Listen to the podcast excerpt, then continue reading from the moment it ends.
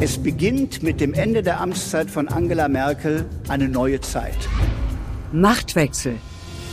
Ich bin zutiefst davon überzeugt, dass dieses Land einen Neuanfang braucht. Der Weltpodcast zur Wahl. Ich möchte eine Regierung anführen, die unser Land nach vorne bringt.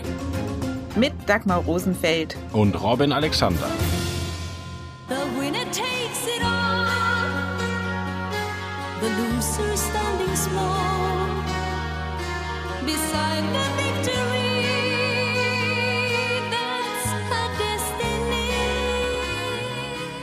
Der Gewinner bekommt alles, der Verlierer geht leer aus.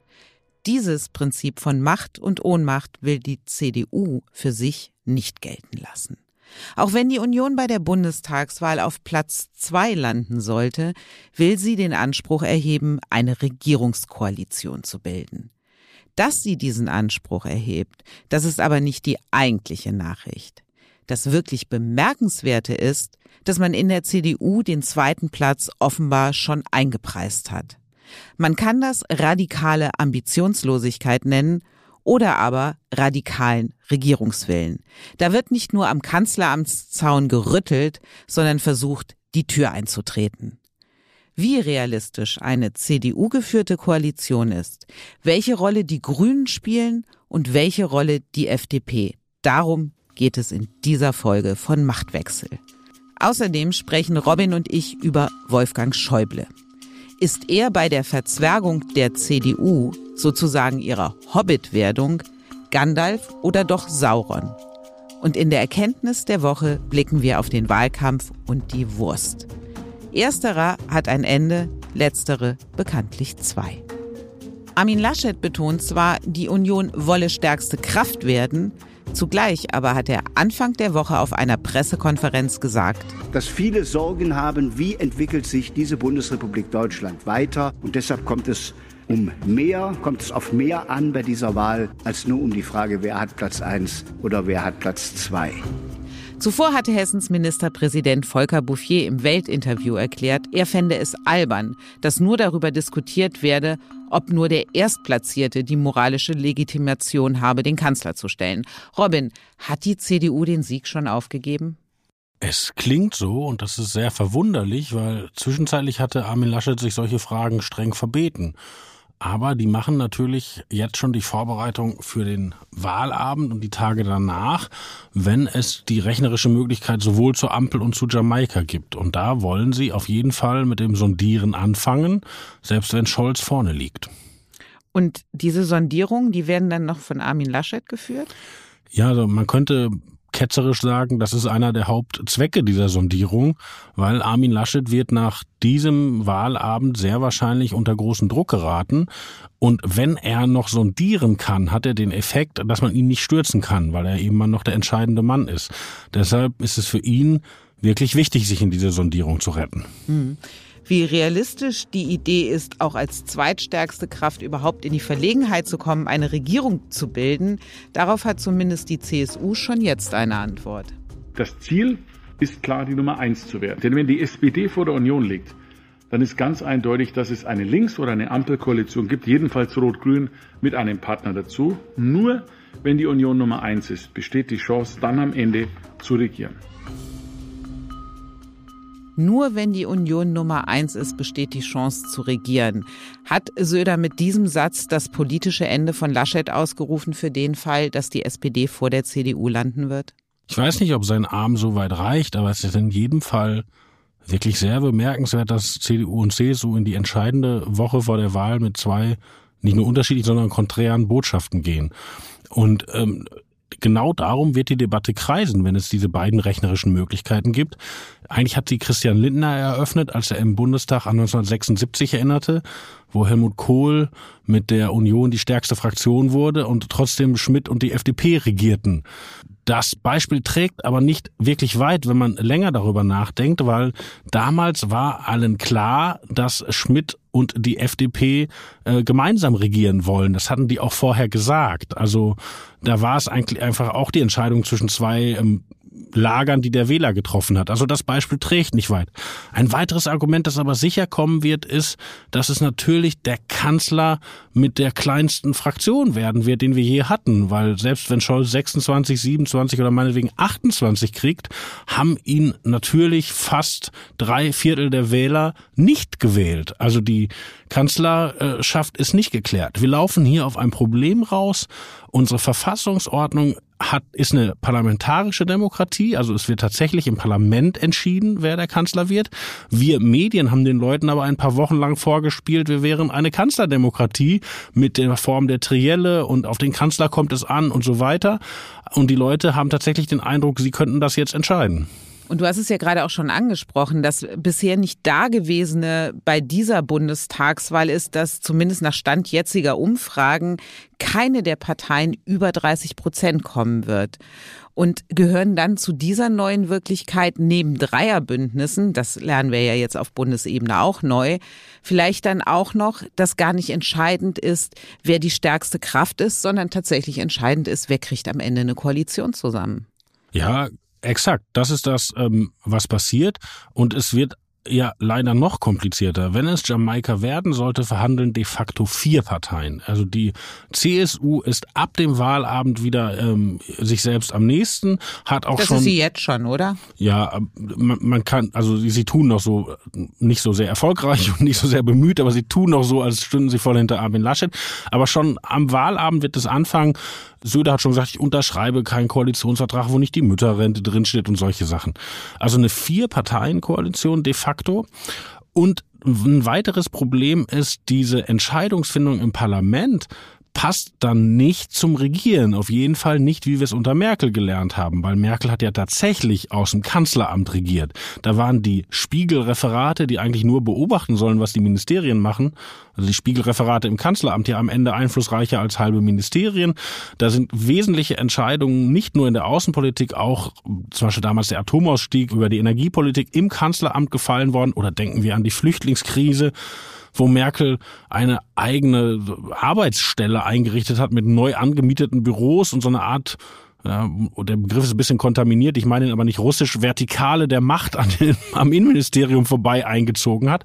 Also dieses Regieren aus dem Kanzleramt, für das Merkel vielleicht noch eine relative Legitimation hatte, hätte ja ein Kanzler, der noch nicht mal die stärkste Fraktion hat, viel weniger. Kanzler, das wollten ja auch die Grünen mal werden. Also da sind sie im Rennen ja eher raus. Aber klar ist, sie werden bei der Bildung einer künftigen Regierung, wie immer die auch aussehen wird, eine ganz wichtige Rolle spielen. Annalena Baerbock hat ja schon mal ihre favorisierte Koalition beschrieben. Ich habe gerade äh, sehr, sehr deutlich äh, gemacht, äh, dass es aus meiner Sicht Zeit ist, dass die Union in die Opposition geht. Wir haben in vielen Bereichen der Sozialpolitik große Schnittmengen mit der SPD. Aber wie gesagt, für einen echten Aufbruch braucht es vor allen Dingen starke Grüne. Baerbock klingt nicht so, als könne sich die CDU große Hoffnungen auf Jamaika machen. Zumal Baerbock und Olaf Scholz ja auch im letzten Triell gegenüber Laschet wie das Fisherman Friends Duo aufgetreten sind. Sind wir zu stark, bist du zu schwach. Hört man allerdings Robert Habeck zu, dann ist die SPD noch längst nicht ausgemachter Koalitionspartner. Wir regieren eben auch in verschiedenen Ländern mit der Union. Also wir wissen auch, wie man mit der Union klarkommt. Es gibt eine politische Nähe aus der Geschichte heraus, aber die SPD war eben auch häufig Problembär bei all den politischen Diskussionen für die Zukunft, gerade beim Klimaschutz. Wir reden mit allen und da, wo wir am meisten grüne Inhalte und das ist eben am meisten Klimaschutz umsetzen werden, da werden wir dann in die Regierung gehen. Robin, ist das nur eine kleine Diskrepanz zwischen Baerbock und Habeck oder wird aus diesem kleinen Riss vielleicht ein großer Bruch? Das mit dem Bruch werden wir sehen, aber auf jeden Fall ist das eine große, große Frage, die die Grünen beantworten müssen. Annalena Baerbock sagt, in der Sozialpolitik sind wir näher bei der SPD und Robert Habeck antwortet verklausuliert, es kommt nur auf die Klimapolitik an. Und genau da werden die Grünen sich entscheiden müssen, was sie machen wollen. Weil wenn Jamaika verhandelt wird, ist ja klar, dass den Grünen angeboten wird, eine Klimapolitik zu machen, äh, die sich gewaschen hat. Das, das muss es ja sein, um die in die Koalition zu locken. Und das passt ja auch erstaunlicherweise zur FDP-Programmatik. Also man kann darüber streiten, ob die wirklich wissen, was sie da in ihrem Programm stehen haben. Aber wenn sie es wissen, CO2-Preis ohne Deckel, dann äh, Hallo Ballett. So, und das könnte ein Weg sein in eine radikale und zwar bürgerlich flankierte Klimapolitik. Und das wäre etwas sehr Interessantes. Hm, da hat man ja auch erste Ambitionen einer möglichen Zusammenarbeit konnte man ja auch zwischen Christian Lindner und Robert Habeck am Wochenende bei Anne Will spüren, die sich ja gegenseitig die Bälle fast schon zugespielt haben, gerade in der Klimafrage. Ja, wobei man natürlich sagen muss, aus Sicht von Robert Habeck ist es Wiedererstarken der FDP und die relative Schwäche der Union, die Jamaika überhaupt erst wieder ins Gespräch bringt, ein Betriebsunfall. Das Habeck-Konzept sah vor, dass es entweder eine schwarz-grüne oder eine grün-schwarze Regierung gibt. Und die Idee dahinter, die es wert ist, sie mal zu Ende zu denken, ist, wenn man so etwas Ambitioniertes macht wie den Umbau einer ganzen Volkswirtschaft, kann man das nicht nur von einer Seite des politischen Spektrums machen. Weil man braucht einfach Leute, die mittun, in der Wirtschaft, aber auch Landräte, die immer noch CDU sind und sonst was. Und deshalb hat Habeck die Idee, angelehnt an Winfried Kretschmann in Baden-Württemberg, man muss die andere Seite mitnehmen, also die Union im Boot haben.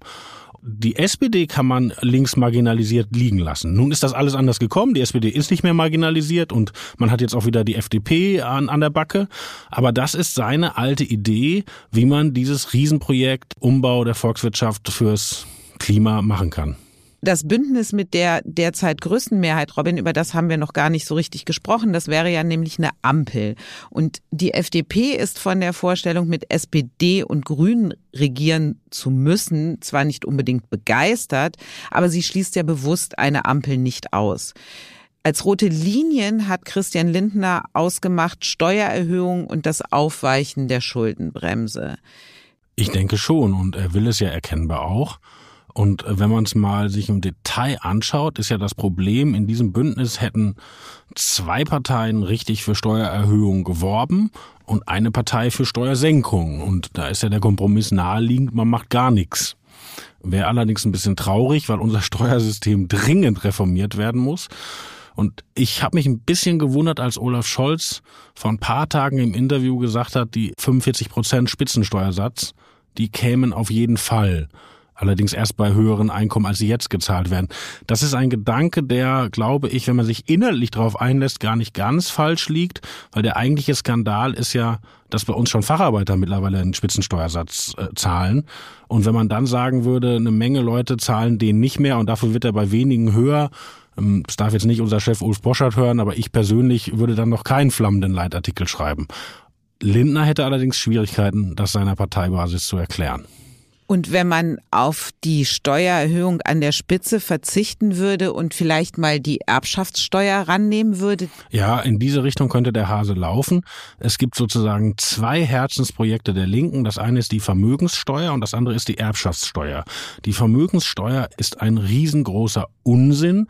Die will niemand, der sich damit auskennt. Auch Grüne und SPD-Finanzpolitiker stürzen die Hände über dem Kopf zusammen bei der Fantasie der Finanzbeamte müsste einmal im Jahr klingeln und gucken, ob die Kommode da steht und wie viel die wert ist und der Picasso an der Wand. Also das ist der totale Quatsch. Hm, der große Wahlkampfbluff ist diese genau. Vermögensteuer. Und, und ähm, Olaf Scholz würde es sicherlich lieben, den Leuten zu sagen, wir haben es zwar im Programm stehen, aber der böse Lindner hat mich nicht gelassen. Also das, das wäre wirklich segensreich, wenn das gestrichen wird bei den Sondierungen oder bei der Koalitionsverhandlung. Erbschaftssteuer sieht anders aus. Erbschaftssteuer ist in Deutschland problematisch, weil es so viele mittelständische Betriebe gibt und man Angst haben muss, dass die Betriebe kaputt gehen bei der Übergabe durch die Generation. Andererseits haben wir mittlerweile in vielen Großstädten die Lage, dass hart arbeitende Paare mit Kindern sich kein Eigentum mehr leisten können und viel weniger hart arbeitende Paare, die Erben, sich Eigentum leisten können. Und das ramponiert den Leistungsgedanken und das kann auch eine Partei, die auf Marktwirtschaft steht, wie die FDP, nicht gut finden. Im Hinterzimmer. Wolfgang Schäuble ist ein Unvollendeter. Er galt als Kohls Kronprinz, doch das Kanzleramt blieb ihm verwehrt. Er wurde als Bundespräsident gehandelt, aber auch aus Bellevue wurde nichts. In der CDU ist Schäuble jetzt die graue Eminenz. Sein Wort hat Gewicht. Zumindest noch. Nun hat Schäuble der Kanzlerin recht unverhohlen die Schuld für die Misere von Armin Laschet gegeben. Weil Merkel 2018 den Parteivorsitz abgegeben, aber im Kanzleramt geblieben ist, könne Laschet nun weder sagen, wir machen alles neu, noch könne er sagen, wir machen weiter so. Dass Schäuble für das Unionsdesaster die Kanzlerin verantwortlich macht und nicht den Kandidaten, das hat auch damit zu tun, dass Schäuble an der Verhinderung von Markus Söder einen erheblichen Anteil hatte, Robin. Ja, nicht nur einen erheblichen, sondern das war eigentlich er. Markus Söder ist neulich mal gefragt worden, gegen wen war der Kampf schwerer, gegen Horst Seehofer oder gegen Armin Laschet? Also Horst Seehofer musste er zehn Jahre bekämpfen, um den CSU-Vorsitz zu erobern. Und auf die Armin Frage, Laschet nur zehn Tage. ja, ja, aber äh, hat ja auch nicht gewonnen. Und auf die Frage, was war schwieriger, der Kampf gegen Seehofer oder Laschet, antwortete er ganz spontan und aus dem Unterbewusstsein Schäuble. Weil nämlich, du hast die Geschichte ja auch in deinem Buch erzählt. Erzähl noch mal kurz die Geschichte, wie Schäuble Laschet zum Kanzlerkandidaten gemacht Ja, hat. das war die äh, Nacht am 18. April. Das, wenn wir uns erinnern, war das ja so, die der CDU-Vorstand hatte sich auf Laschet festgelegt und durch die Basis tobte eine Welle, lasst uns lieber Söder nehmen. Wir kommen damit im Wahlkampf nicht durch. Diese Welle wurde natürlich ein bisschen befeuert aus München, aber die war schon authentisch. Und schon die ersten Landesvorsitzenden waren umgefallen und Kreisvorsitzendenkonferenzen gab es. Und Markus Söder dachte wirklich, er hat Laschet weichgekocht und Laschet gibt ihm die Kandidatur. Und dann gab es ein allerletztes Treffen, 18. April im Reichstag. Und da traf man sich bei Wolfgang Schäuble. Das war die Idee war, im Reichstag gibt es ja Räume von CDU und CSU gemeinsam, also neutraler Boden, war aber das Gegenteil, weil Schäuble hat die Männer da in den Präsidialtrakt bestellt und in zu tiefer Nacht hat er dann gemeinsam mit Laschet und Bouffier, aber er war es schon, Markus Söder den Zahn und wie hat er gezogen. das gemacht? Das Besondere war, dass Schäuble das ganz hoch gehängt hat. Er hat gesagt, hier geht es um die parlamentarische Demokratie, um nicht weniger.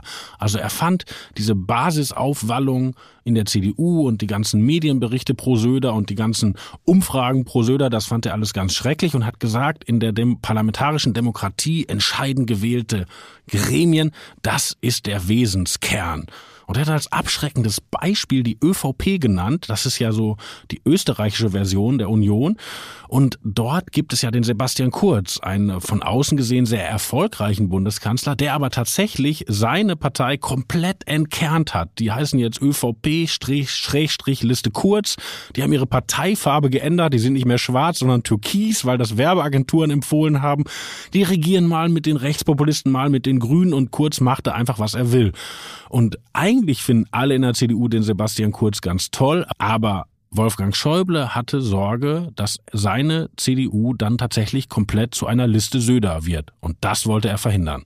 Das kann jetzt aber dazu führen, dass die Misere von Armin Laschet auch zur Misere von Wolfgang Schäuble wird, weil so wie es jetzt aussieht, dass er nochmal Bundestagspräsident wird, wie er das ja schon im Vorfeld angekündigt hat, dass er das gerne nochmal werden würde. Das ist, um es mit den Worten Wolfgang Schäubles zu sagen, is over. Naja, das wäre over, wenn die SPD stärkste Fraktion wird, weil die stärkste Fraktion stellt den Bundestagspräsident.